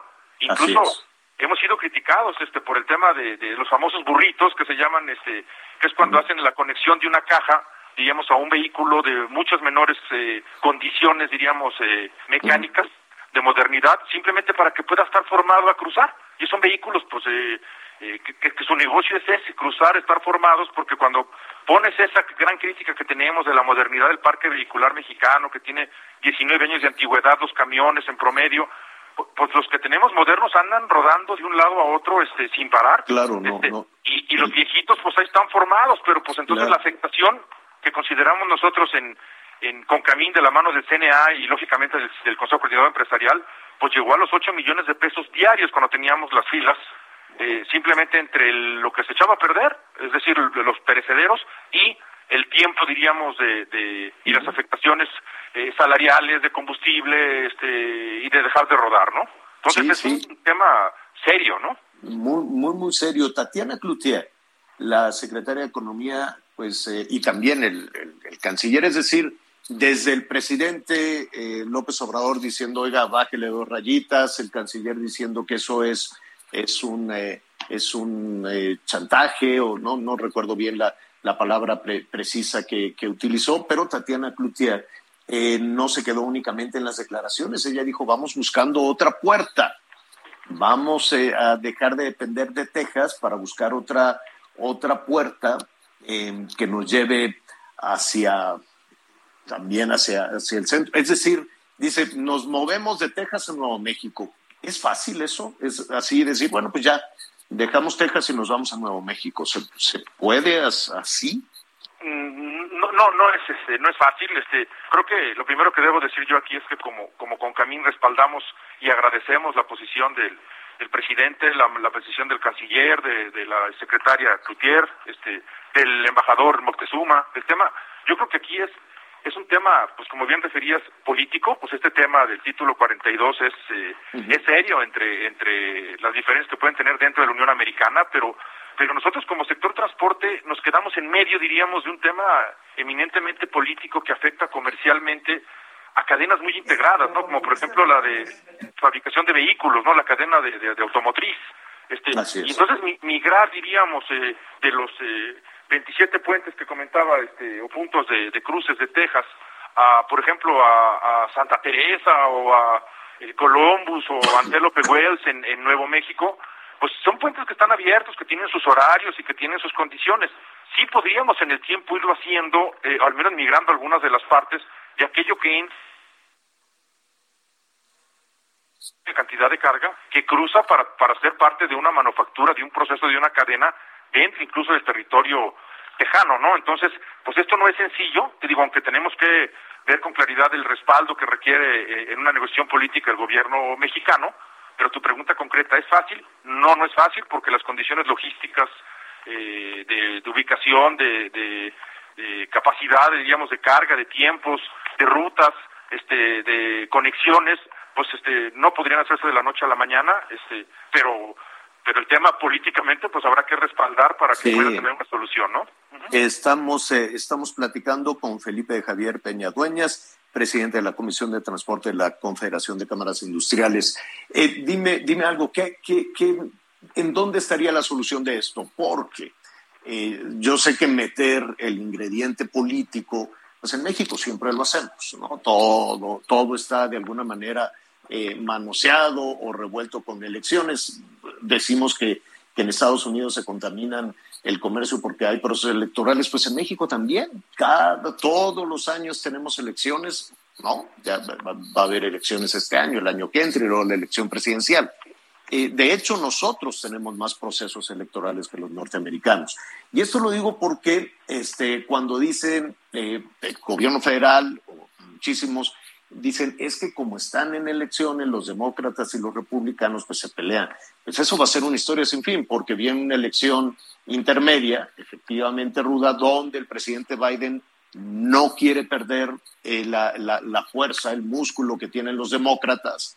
Entonces tienen que ganar los demócratas para él preparar su reelección en el 24. Si lo vemos desde ahí, este, pues está todo, a toda marcha, a todo motor eh, la cuestión electoral. ¿No hay alguna solución que pase por otro lado, que pueda superar este, esta situación, tanto en México como en Estados Unidos?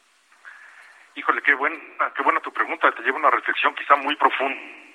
Sí, Primero, a lo mejor es, es trabajar en, la, en, la, en evitar esa polarización que, que, que está dada en Estados Unidos y que la estamos heredando este, y transmitiendo también nosotros entre, entre fuerzas políticas. Yo creo que eso es muy, muy lamentable en general a nivel eh, político, a nivel social, pero, pero yo creo que la solución aquí es eh, definir que las políticas, diríamos, eh, públicas de, de, de continuidad y que afecten el tema del comercio, pues no puedan quedar al arbitrio de una este, voluntad política y deban de tener una continuidad este, operativa, diríamos, a través quizá de consejos eh, técnicos, eh, a través de consejos eh, que los que involucran a los ciudadanos, que son quizá los que al final del día pues estamos viendo áreas, llámese México, Estados Unidos, y a lo mejor este tipo de conductas que no dejan de encarecerte, de hacerte, de generarte pérdidas Claro. y de afectar las relaciones este eh, comerciales y es en perjuicio de toda la sociedad, ¿no? Entonces, si tú me preguntas una solución concreta, pues eh, además de, de, de- de creo que la posición que está tomando firme el gobierno de México, que es de aplaudirse, este, eh, Claro. pero, pero eso es político, yo creo que el tema ese rubro operativo, pues a lo mejor debiera de llevarnos a, ese tipo de, situaciones en las que estuviera más involucrada la, eh, la sociedad y de ahí bien, es bien importante que ustedes como medios eh, nos ayuden a transmitir esto. En este caso, tu, tu alcance pues es eh, también hacia Texas, igual que hacia México, y es bien importante los exhortos. Yo yo lo dije en una entrevista que en tu programa me hicieron hace este, algunas semanas, este, que, que comentaba que pues hay un exhorto también al gobernador Abbott este, a que a que pues eh, tome quizá la conducta más eh, adecuada en esto y que no se olvide que incluso tenemos inversiones mexicanas muy importantes en Texas, eh, plantas eh, transformadoras, generadoras de valor y pues creo que la, la llevar la mejor relación eh, comercial y de amistad entre eh, México y Texas, pues esto se quedará en la historia, fue más allá de los funcionarios o de los representantes industriales que estamos en alguna época, ¿no? Felipe, te agradezco muchísimo y, nos gustaría pedirte continuar la conversación ya más en, el tema nacional, en el tema doméstico. Em, evidentemente, justo ayer estuvimos ahí en, carreteras en el Bajío y, la verdad me da, me da muchísimo gusto ver ¿no? estos eh, moles, estos trailers enormes que debe ser complicadísimo de manejar. Un día me invitarás, si se puede, para, para aprender cómo se vive dentro de, de, uno de estos transportes y cómo se maneja, que debe ser complicadísimo. El esfuerzo que se hace, ¿no? Veíamos en, en Hidalgo toda la industria automotriz y los trenes y los trailers y los camiones y la verdad, qué bueno que que, que, ahí vamos, ¿no? Recuperándonos después de dos años de pesadilla en este tema. Sin embargo, el tema que nos gustaría hablar contigo es la seguridad, porque me, llamó muchísimo la atención que cuando se anunció este tema, este pacto para contener la inflación, el gobierno, la parte, la parte de gobierno era y nosotros vamos a darle eh, seguridad a los transportistas. Apenas, apenas se está poniendo sobre la mesa que hay que darle seguridad y estuve también revisando, no me quiero equivocar, pero la Canacar hoy por la mañana también decía que hubo un repunte de veintitantos por ciento en las pérdidas y en los atracos. Entonces, sí hay un tema serio en ese punto, ¿no? Independientemente de, lo que hoy nos ocupa, que es la relación con Estados Unidos. Con, mucho gusto, Javier, con mucho gusto, y sí, pero sí vale la pena enfatizar el, tema del, anuncio de ayer. Este, nos congratulamos de que nos eh, eh, vayan a reforzar el tema de la seguridad. Se viene trabajando, tenemos mesas de trabajo este, con, con Guardia Nacional, con eh, Secretaría de, perdón, con este, con eh, Secretaría de Infraestructura, Comunicaciones y Transportes y con este eh, Marina y con, o sea, hay un seguimiento, pero, pero el que se anuncia un reforzamiento, sobre todo cuando hay un crecimiento mes a mes, este, para decirlo así, entre entre eh, de marzo y abril, este, pues es este de verdad de llamar la atención porque está relacionado también al tema del poder eh, adquisitivo y de la situación económica que estamos viviendo y hay, y hay un incremento no solamente en la cantidad de robos sino en la violencia de los mismos. Entonces yo con mucho gusto te tomo la, la palabra, este, cuando tú quieras platicamos, este, finalmente también este la Canacar, la NTP, este, son parte de Concamín, este, y, y de la mano nos vamos eh, en toda esta parte de los esfuerzos que se vienen haciendo, ¿no? Sí, es importante poner énfasis en, en, este tema. Digo, uno de los argumentos que daban, sí, es que se disparó porque como ya se reanudó la actividad este, comercial, pues por eso no, eso no es una justificación, ¿no? en fin, es también un asunto muy, muy... Nunca paró y, además también hay que analizarlo desde el punto de vista ferroviario. Este, entonces, en, en Concamí tenemos la gran ventaja de que en la mesa de la Comisión de Transporte estamos todos los usuarios y todos los modos de transporte, diríamos, este, en la misma industria confederada, entonces, pues trabajamos mucho por el tema de la complementariedad de los modos, que no se vean como competencia, que se vean como un complemento, y no solamente en el tema económico. Así es. Hay mercancías que hay que llevarlas por tren porque nos están pegando más duro por camión, y, eh, al revés, este, hay, hay toda una complementariedad ahí muy, muy importante, este, y un esfuerzo bien grande que se está haciendo para que también esto afecte lo menos posible a la inflación, ¿no? Hay muchísimos temas para platicar contigo. En principio te agradezco muchísimo, Felipe. Felipe Javier Peña Dueñas, presidente de la Comisión de Transporte de la Concamín. Gracias. Muchas gracias, Javier. Un abrazo y gracias a tu auditorio. Al contrario, otro abrazo para ti. Oiga, em, nos están eh, aquí eh, preguntando, Miguel, que si va a continuar, no, no solo va a continuar el calor, va a incrementarse eh, y mucho cuidado con los incendios forestales hay en este momento 81 incendios forestales activos en 16 estados. 81 incendios forestales. Y ah, eh, Miguel, hay que retomar la polémica. Nos están preguntando, oiga, esto que pasó en el cuartel de la Guardia Nacional, que le bajaron el pantalón y le empezaron a pegar en las, en, pues en las nalgas a uno de, de, los elementos, este, pues sí generó polémica, ¿no? Porque no se les veía muy preocupado, no se les veía como un asunto de tortura, pero el que se haya hecho público, pues tache, otro tache más a la Guardia Nacional, Miguel. Sí, sobre todo estas sanciones que de repente son muy conocidas como los tablazos, pero evidentemente que son parte de las, eh, pues bueno, evidentemente que, es un castigo corporal, que por supuesto nadie, Javier, nadie eh, está completamente de acuerdo, pero sí, sigue parte de la polémica. Hay que recordar que sobre todo en el ejército, en la policía, de repente dan también este tipo de castigos y también de... Eh, de las iniciaciones, como ellos también les llaman, de los famosos bautizos, que tienen que ver mucho con la violencia. Ha habido casos de estudiantes, ha habido casos de cadetes que incluso han perdido la vida, y no solamente en el ah. tema de Guardia Nacional. Así es. Eh, vamos a, retomar ese asunto porque se nos viene el corte encima. ¿Es normal eso? Nos lo dirá Miguel aquí después de una pausa. con mi te cambio ni por todo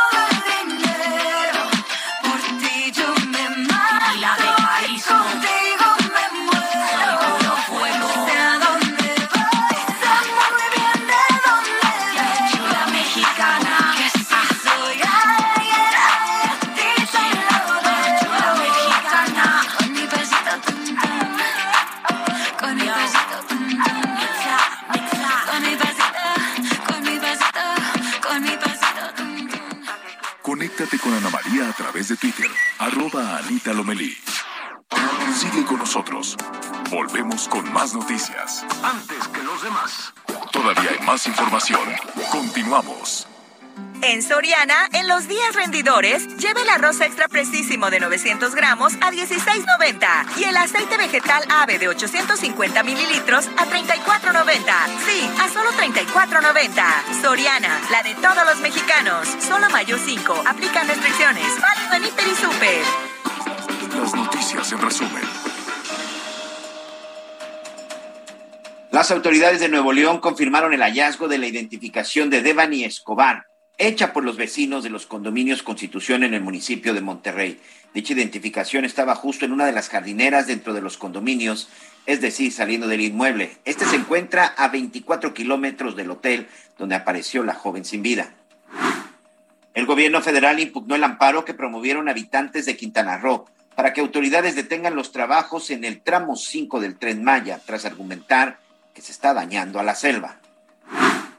El Departamento de Comercio de Estados Unidos informó que las exportaciones de México a la Unión Americana crecieron 21% en marzo, su mayor avance a tasa anual en nueve meses, a un valor histórico de 40.450 millones de dólares.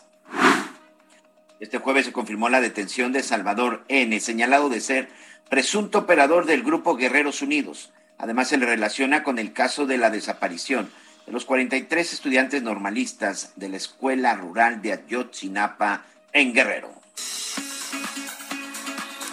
Bueno, muy bien, gracias, gracias Miguel. En un momentito más, no se pierda el ratito la, la conversación que vamos a tener eh, a propósito de a propósito de la batalla de el, eh, la batalla de Puebla, la batalla del 5 de mayo. Y felicidades también a pues mire, es un tema de fiesta. Yo sé que nosotros tenemos nuestra fiesta nacional en septiembre, pero hacia afuera, hacia el mundo, en particular los Estados Unidos, pues es hoy el día, el día nacional. Pero antes de entrar en ese tema, nos quedamos, Miguel, a ver qué pasó en ese cuartel de la Guardia Nacional.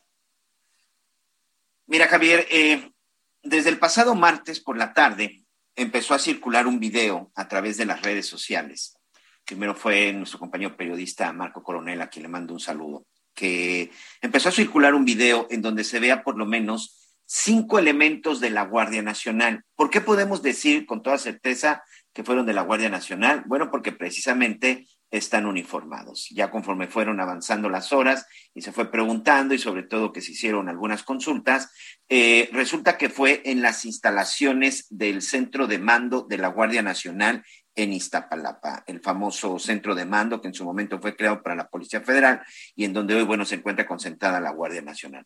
Son por lo menos cinco elementos de la Guardia Nacional que aparecen en este video, eh, en donde están sometiendo a un hombre que está vestido de civil.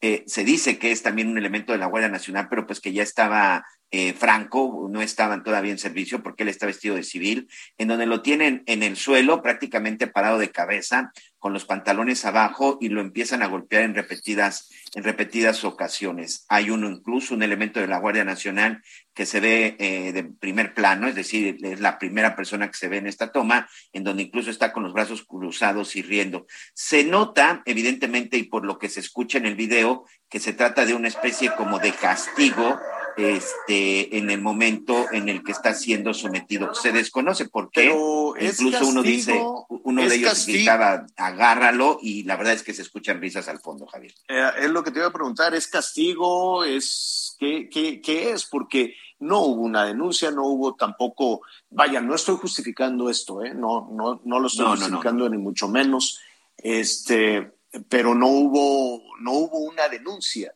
Digo que este asunto se va a, ¿cómo le dicen? Asuntos internos, que habrá una La investigación. unidad de asuntos internos de Guardia Nacional, eso sí, ya nos confirman que tienen el video, que están investigando y sobre todo, bueno, van a tratar de saber qué fue lo que sucedió. La Guardia Nacional incluso el día de ayer, en relación al video en el que se observa integrantes de la institución que agreden a otros de sus compañeros dentro de una instalación oficial, informamos que la unidad de asuntos internos inició el procedimiento correspondiente. Este, este Twitter lo mandaron ayer ya pasadas las 8 de la noche en respuesta pues a la petición que hicimos varios medios de comunicación seguramente. Bueno, pues ah, ahí está, llegará a asuntos internos. Mira, es más, eh, evidentemente, eh, habrá que ponerle muchísima más atención a lo, que, a lo que se está investigando, a lo que diga asuntos internos y que no le apuesten al olvido a lo que sucedió en Guanajuato, ¿no? La actuación de estos elementos, ahora sí tenemos que hablar en plural, con, con, con todo lo nebuloso, dicen, pues estamos investigando, ¿qué mal le tienes que investigar a un elemento de la Guardia Nacional que disparó y mató a un jovencito y dejó herida a otra jovencita? ¿Qué, qué, qué, qué otro proceso en un país donde no se sabe investigar y donde no se siguen los protocolos? Pues eh, parecería, ¿no? Parecería que le están apostando de alguna manera al olvido con el caso de este estudiante de Guanajuato, ¿no? Y aunque se lleve asuntos internos y se hagan investigaciones internas. El tema es que no hay nadie detenido por esa historia.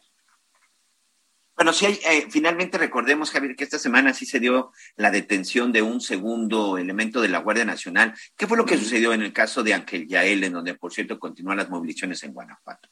El día de los hechos y después, y unas horas después, la propia Guardia Nacional dijo que ya habían puesto a disposición de las autoridades del Estado al elemento de la Guardia Nacional.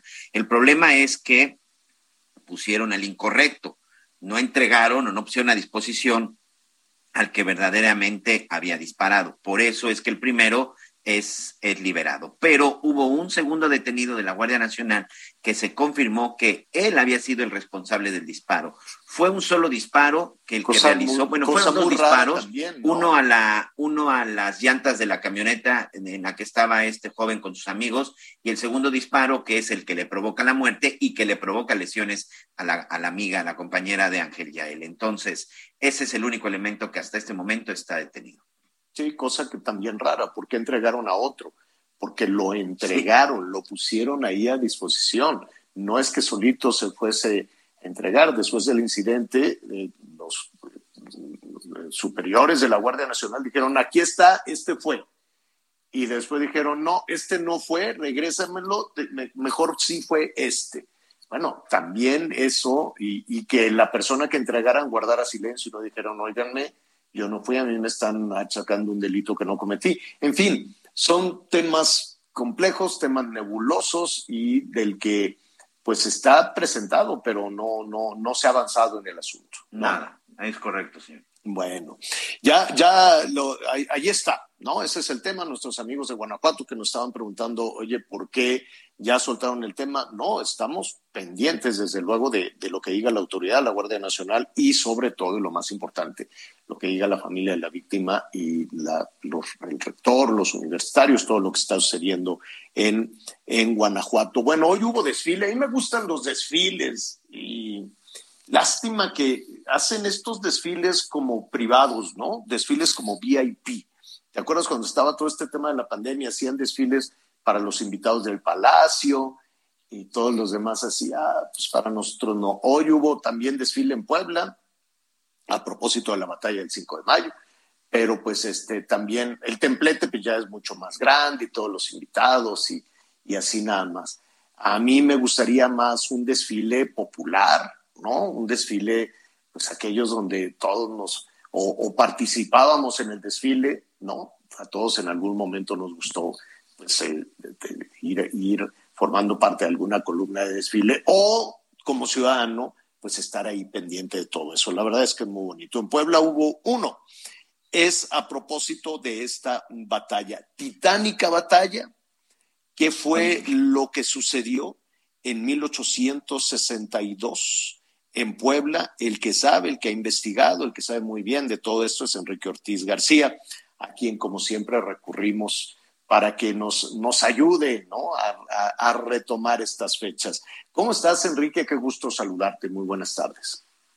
Buenas tardes, Javier. Eh, muchas gracias por el espacio.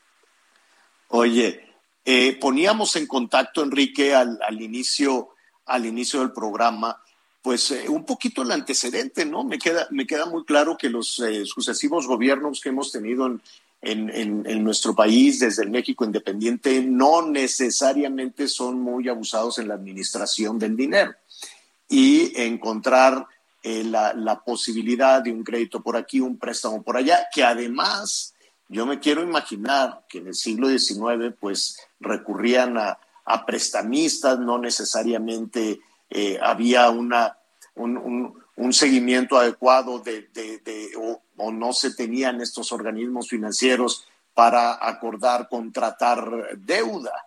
Eran asuntos casi, casi personales y tremendos. El hecho es que Juárez pues tenía que hacer frente a, a una estela de deuda con Europa. ¿No es así? Efectivamente, eh, sabemos que para 1861 de acuerdo a un cálculo realizado por Manuel Paino, la deuda externa de México era la siguiente, y no como tú bien dices, Javier, no a los gobiernos, sino a los ciudadanos de estos países, ¿no? Por ejemplo, a Inglaterra se le debía 69 millones de pesos, a uh -huh. España 9, 9 millones de pesos, son cifras redondeadas, y a. Francia 2 millones 800 59.917 pesos, ¿no? Eso es lo que se le debía a estos países, a estas potencias, las cuales se reúnen en Inglaterra para hacer, eh, para firmar el tratado, la Convención de Londres, en el cual ellos van a llegar a Veracruz, ¿no? Para eh, hacer efectivo el pago de este dinero, porque recordemos que Juárez el país estaba quebrado para 1861.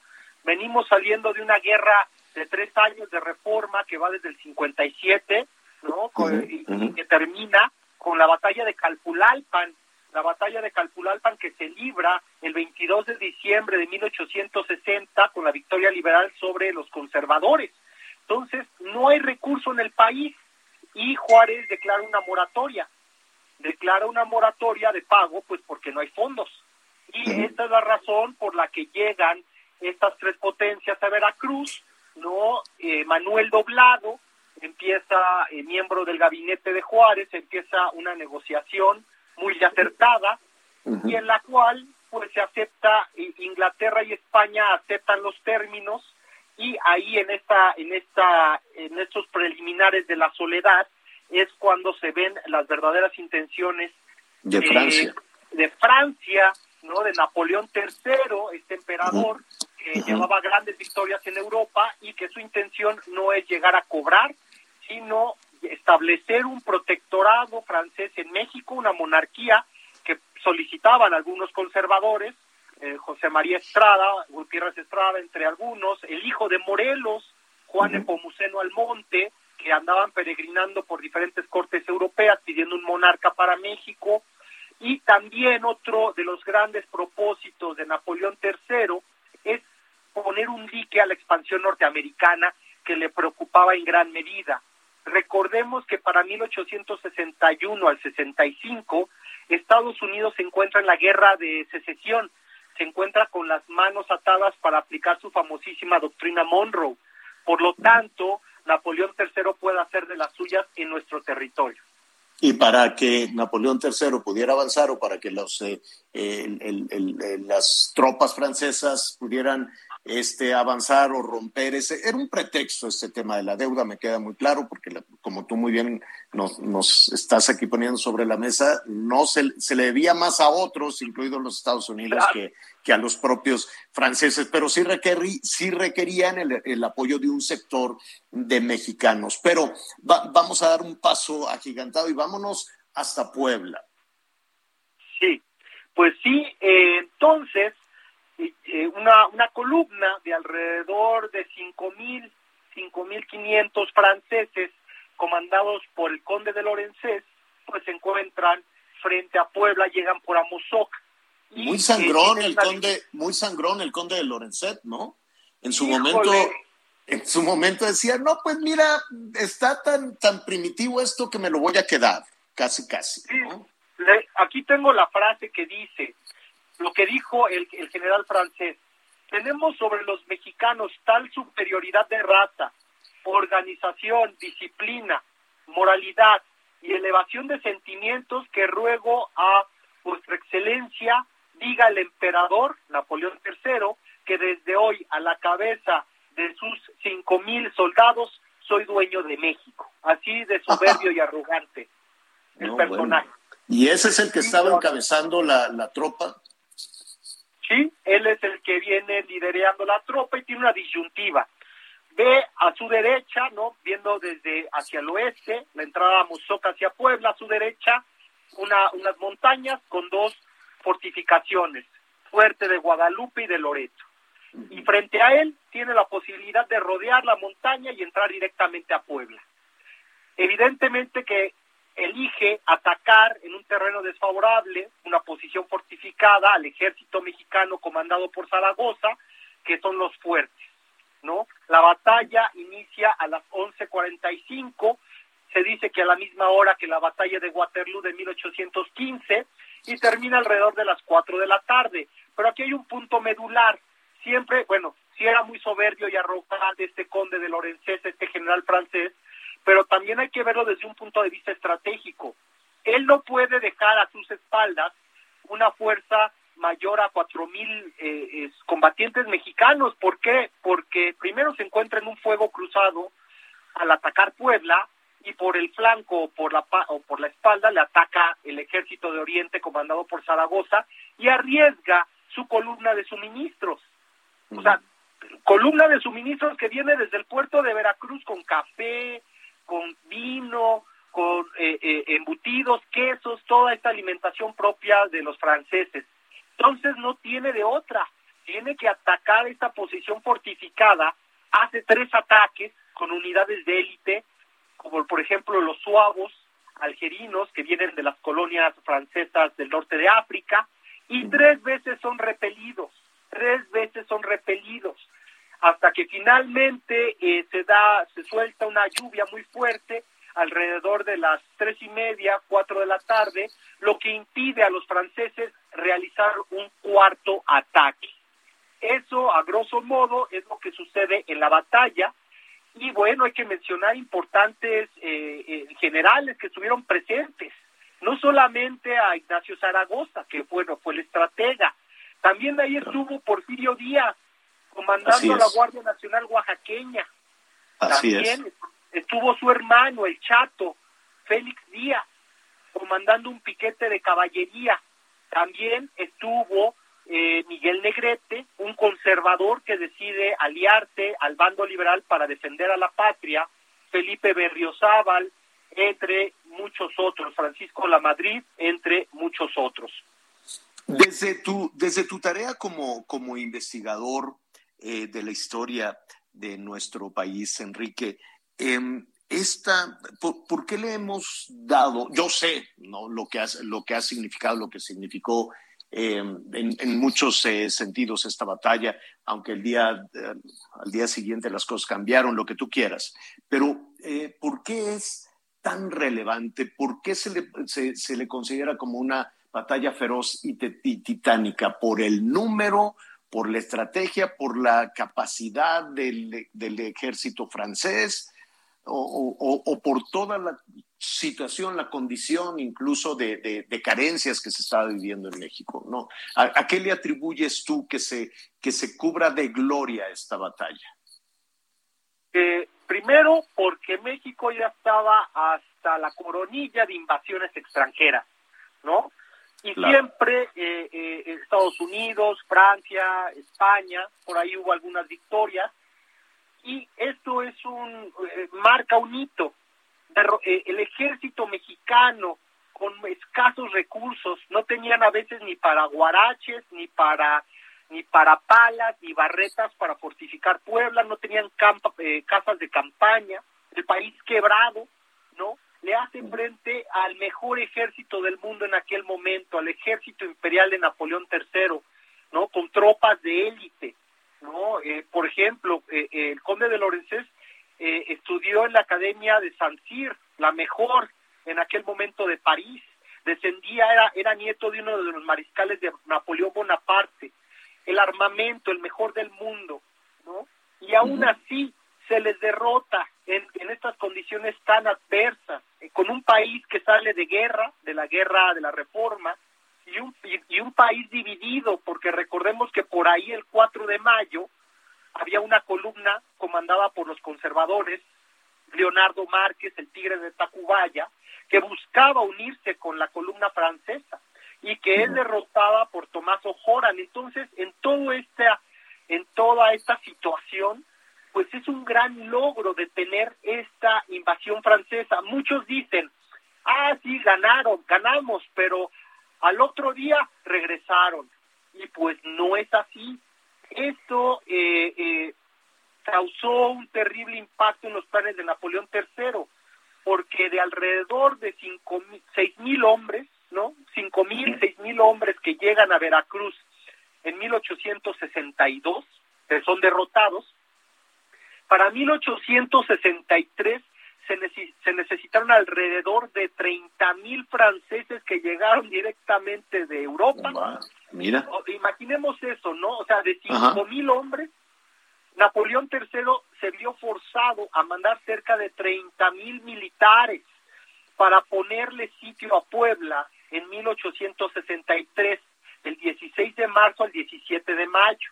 Nos ganamos el respeto del emperador francés y de los militares franceses, ¿no? Así es, pues de, de ahí la, la, la, importancia y desde luego que se cubra de gloria esta fecha. Oye, te robo un minuto más, Enrique. ¿En qué momento se convirtió en una tradición en el Peñón de los Baños esta batalla de Puebla, esta representación de la batalla de Puebla?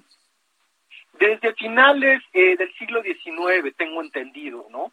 Posiblemente sea más antigua, y también hay, es importante mencionarlo que no solamente en el Peñón de los Baños, en el Carnaval de Huejotzingo, también ah, sí. están ahí eh, representaciones de Zacapuatlas, de suavos, de franceses, ¿no? Entonces, en varias poblaciones de nuestro país, imaginemos uh -huh. qué tan profundo caló, ¿no? En claro. esta conciencia nacional, esta victoria que en muchos lugares se representa todavía, ¿no? Y no de manera uh -huh. institucionalizada sino claro. de manera popular por los habitantes de estos lugares como Peñón de los Baños, Huejotzingo, Atlisco, entre otros lugares. Y nada más, este, te, te agradecemos, Enrique, nada más eh, decir que allá en los Estados Unidos hoy muchos edificios están de verde, blanco y rojo, ¿no? Eh, hay fiesta en la, en, la, en la Casa Blanca, dan ahí taquitos o pesitos, en fin, ¿no? Los presidentes invitan a toda la, la comunidad mexicana. Y, y sí, es, es, es, la, es, una percepción que se tiene eh, no solo en Europa, no solo lo que esto significó para Napoleón III, sino el prestigio que después de esto tomó México ante el resto del mundo, cosa que hay que celebrar. Enrique, muchísimas gracias. No, un gusto, les recuerdo mis cuentas Por en favor. Twitter y en Instagram, arroba Cuauhtémoc con H, guion bajo 1521. Hoy a las 8 tendré un space para platicar Ah. más a fondo de esta batalla. A las ocho, muy bien, ahí me voy a poner calladito para estar oyendo, o si me da chance, pues también te preguntamos algo. Claro, Javier, será un gusto. Gracias, Enrique. Es Enrique Ortiz García, historiador, divulgador cultural.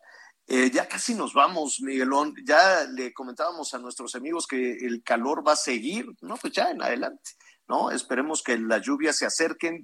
Probablemente vamos a ver si para allá el 10 de mayo este, empiezan a, llegar las lluvias que ya urge en diferentes partes del país, pero por lo pronto, pues temperaturas de 40 a 45 en muchas partes, la Ciudad de México 32, entonces, pues imagínese, hay que hidratarse, hidratarse muy bien, no le vaya a pasar lo que pues a estos eh, jovencitos que se deshidrataron allí en el desfile de Puebla, ¿no?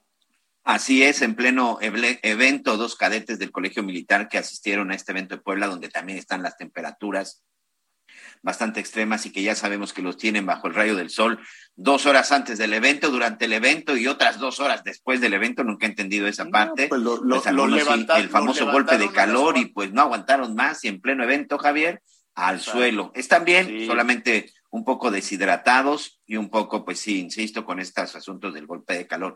También hay que protegernos de la piel. La verdad es que también Sí, hay que protegernos la de la piel porque además de hidratarse, eh, sabemos que eh, la piel también sufre de repente los estragos con las fuertes Bueno, temperaturas y sobre pues todo ya- con el sol. sí. Ya nos vamos, muchísimas gracias, Miguel. Gracias, señor. Buenas tardes, buen provecho. Nos escuchamos mañana. Gracias a nombre de Anita Lomelí. Yo soy Javier Alatorre, lo espero a las diez y media con las noticias en Hechos Azteca 1. Siga con nosotros en el Heraldo Radio. Cambio ni por todo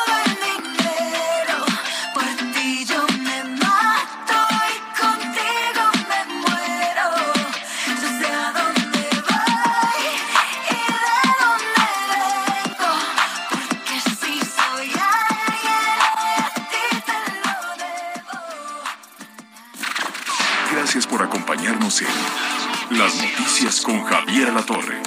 Ahora sí ya estás muy bien informado.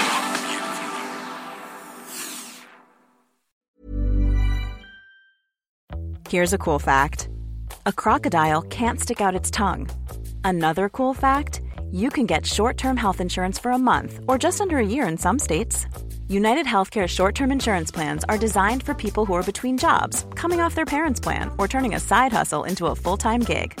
Underwritten by Golden Rule Insurance Company, they offer flexible, budget friendly coverage with access to a nationwide network of doctors and hospitals. Get more cool facts about United Healthcare short term plans at uh1.com.